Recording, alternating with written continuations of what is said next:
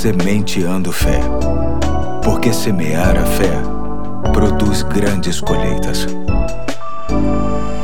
Aqui é o Pastor Eduardo, hoje é terça-feira, dia 20 de outubro de 2020, e quero começar junto com você uma série sobre o tema Viver Bem, com base no livro de Provérbios.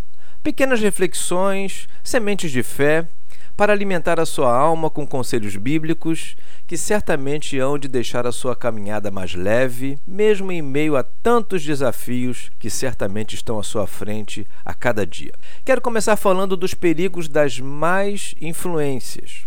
Para tanto, quero ler alguns versos de Provérbios capítulo 4, começando pelo verso 14, que diz assim: Não vá aonde vão os maus, não siga o exemplo deles não faça o que eles fazem. Afaste-se do mal, desvie-se dele e passe de lado.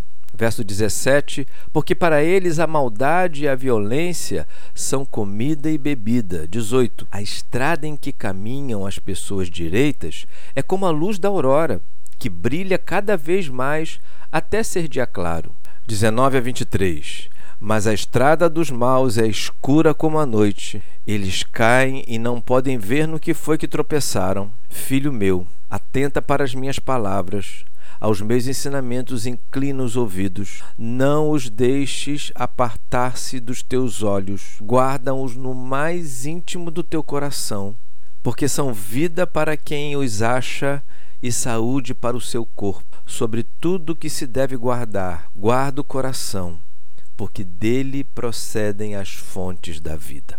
O grande problema de muitas influências negativas é que elas vêm, em muitos casos, de pessoas amigas, gente próxima, bem intencionada e até experiente em alguns assuntos. Só que não amam a Deus e nem conhecem os seus valores.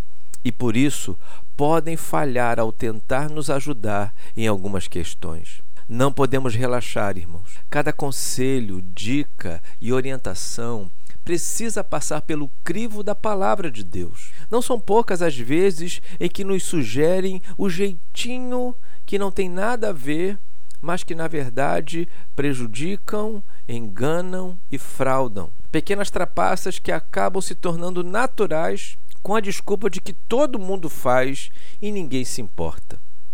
Não pode ser assim. Gosto da referência de integridade que diz: ser íntegro é agir certo, mesmo quando ninguém está te vendo. Aqui fica a semente de fé de hoje. Sabemos bem que neste dia teremos, eu e você, que tomar decisões e, independentemente do seu grau de relevância, que sejam todas tomadas conforme os valores de Deus. Viva bem e até amanhã, se Deus quiser.